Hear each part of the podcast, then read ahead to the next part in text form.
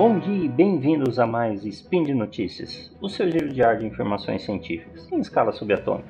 Meu nome é Augusto César Rodrigues e hoje mais dicas com o Manual do Solteiro Químico, parte 45. Speed Notícias.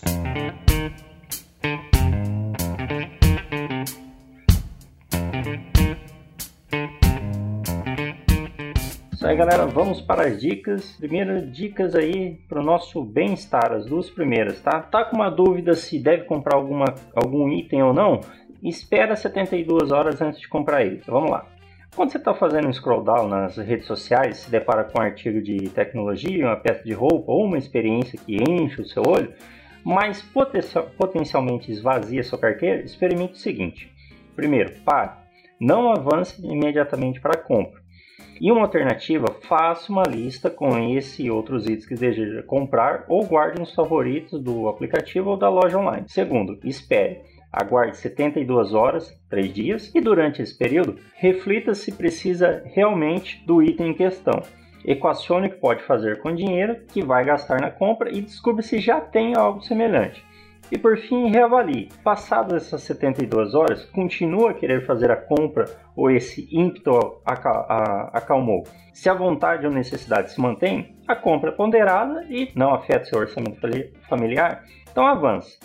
Mas se continua sem certeza, ou se, por exemplo, tem de recorrer a crédito, equacione não fazer aquisição. Valerá mesmo a pena? Então, tá com dúvida de fazer uma compra não? Espera 72 horas. Por quê? Assim como comer um chocolate ou realizar alguma atividade física, o ato da compra induz nosso cérebro à produção da dopamina, neurotransmissor pela responsável pela sensação de prazer.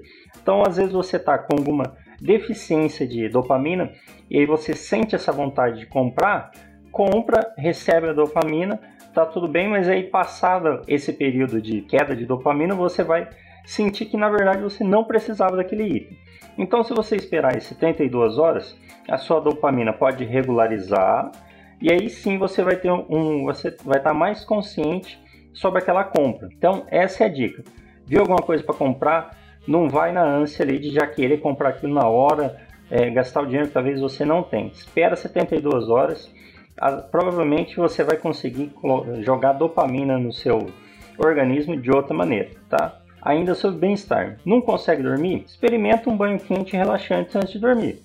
Já se sabe, ah, já se sabia há algum tempo, por exemplo, que a temperatura corporal está ligada ao nosso relógio biológico interno, que é responsável por orientar diversos processos biológicos, como dormir e acordar.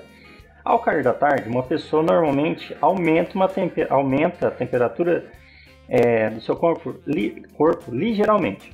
Uma hora antes de dormir, essa temperatura já vai ter caído uns bons graus aí, chegando ao seu ponto mais baixo durante e a, durante até a metade do fim do sono. A partir daí ela começa a subir, agindo como se fosse um despertador biológico.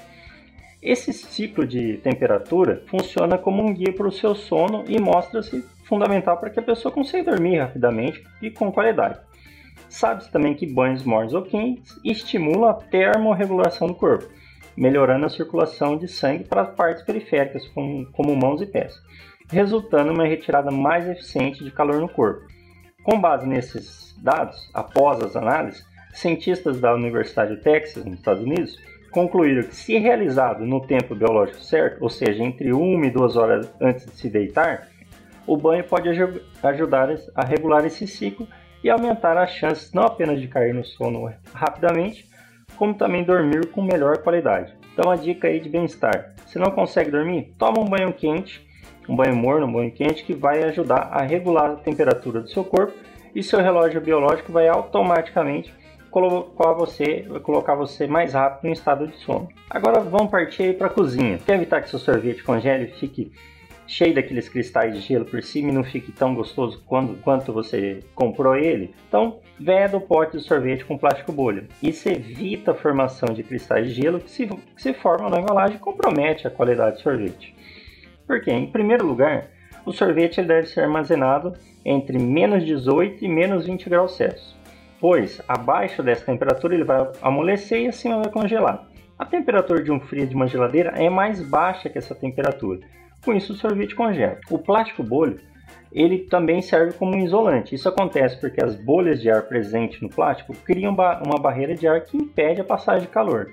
E plástico bolha? Falando nisso, quando foi criado? Foi em 1957, quando os inventores Mark Chavannes e Alfred Fielding tentaram fazer um papel de parede texturizado usando duas cortinas de chuveiro.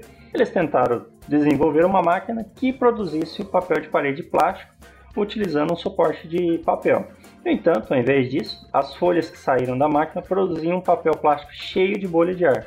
Para não desperdiçar nova invenção, eles resolveram transformar a criação original em embalagens almofadadas que protegem os objetos, sendo usados até hoje. Somente aí nas suas compras online, né? Você deve ter um monte já de um monte de plástico bolha, se você já não estourou tudo. Então, Quer evitar que seu sorvete congele no seu freezer, no seu congelador? Veda ele com plástico bolha. Evitar agora que o mel grude na colher. Quando você tenta seguir uma receita, as medidas precisam estar certas. A quantidade errada pode fazer com que o preparo desande ou não tenha o gosto que deveria. Mas por causa da viscosidade do mel, medir a dose do ingrediente pode ser um desafio. Afinal, como separar uma medida de 10 ml ou uma colher de mel se parte dele fica grudado no recipiente que usou para medir? Calcular na base do olhômetro não funciona bem cada vez que colocar uma quantidade diferente pode cair, fazendo a receita não ser adocicada corretamente. Felizmente, com esse truque você não vai ter mais problema. E qual seria o truque? É simples, unta com óleo. O óleo cria uma camada entre o mel e a colher que impede que uma grude na outra. Assim o alimento escorre pelo utensílio direto para a sua receita sem sufoco. Para usar esse método, coloque uma pequena gota de óleo na colher ou no recipiente que vai usar e espalhe na, superfície com o dedo. E assim você pode dosar o mel e colocar na receita sem sobrar nada para trás. Então, por que, que, o mel é grudento? Né? Por que, que o mel é viscoso? Isso é devido à sua composição química e propriedades físicas. O mel é uma substância natural produzida pelas abelhas a partir do néctar das flores, beleza? Só que ele é composto principalmente por água, açúcares, como glicose e frutose, e outras substâncias, como minerais, vitaminas e enzimas. A consistência pegajosa do mel é resultado da alta concentração de açúcares presente nele. Açúcar que a gente já disse aí, como glicose e frutose. É, a glicose e frutose são açúcares simples que têm uma afinidade natural para a água, o que significa que eles são higroscópicos, ou seja, têm a capacidade de atrair e reter a umidade do ambiente. Quando exposto ao ar, o mel absorve a umidade do ambiente e se torna mais líquido e viscoso. Além disso, o mel contém outros componentes, como proteínas e polissacarídeos, que contribuem para sua consistência pegajosa. Essas substâncias interagem entre si e com a água presente no mel, formando uma estrutura coloidal que dá ao mel a sua textura viscosa. Portanto, a combinação de açúcares, proteínas, polissacarídeos e água no mel resulta nessa sua característica pegajosa. E aí fica a dica para evitar que o mel grude aí no recipiente que você quer colocar ele. Uma gotinha de óleo untada no recipiente, no recipiente ou no utensílio aí vai ajudar com que o mel não grude. E a gente estava falando de umidade, Vamos lá, faça com que os biscoitos, né, ou bolachas, olha aí a, a, a polêmica, né? Mas enfim, faça com que biscoitos ou bolachas permaneçam crocantes. Como? Coloque um pedaço de pão dentro do recipiente de biscoitos. À medida que o pão endurece, substitui ele por um novo pedaço.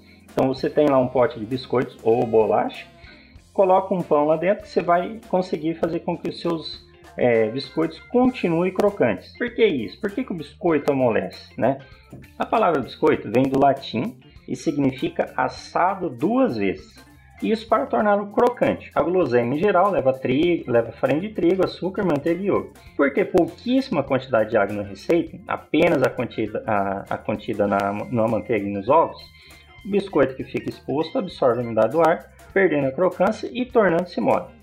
Colocar um pão no mesmo pote de biscoitos ajuda a evitar que eles amoleçam devido a um processo conhecido como equilíbrio de umidade relativa. Como resultado, o pão retira a umidade que poderia ser absorvida pelos biscoitos, ajudando a mantê-los mais crocantes e frescos por mais tempo, né? É importante destacar que essa técnica pode ser eficaz apenas em ambientes níveis moderados de umidade. Em ambientes muito úmidos, o pão eventualmente vai se tornar úmido e transferir umidade, essa umidade o biscoito, o que não é desejável, né? Então a gente viu aí a capacidade que o, um pedaço de pão tem de retirar a umidade do ar.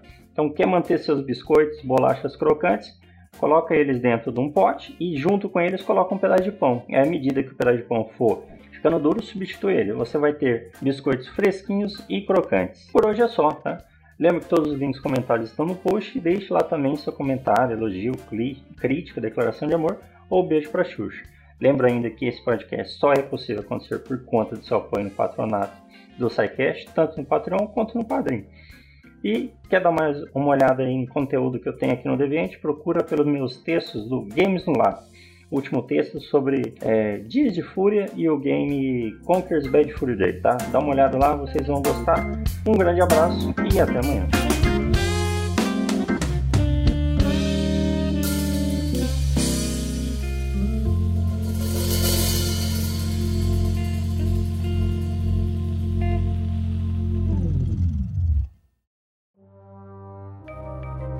Este programa foi produzido por Mentes Deviantes.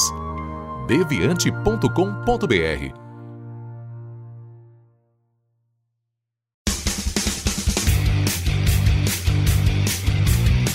Cortes, edição de podcast.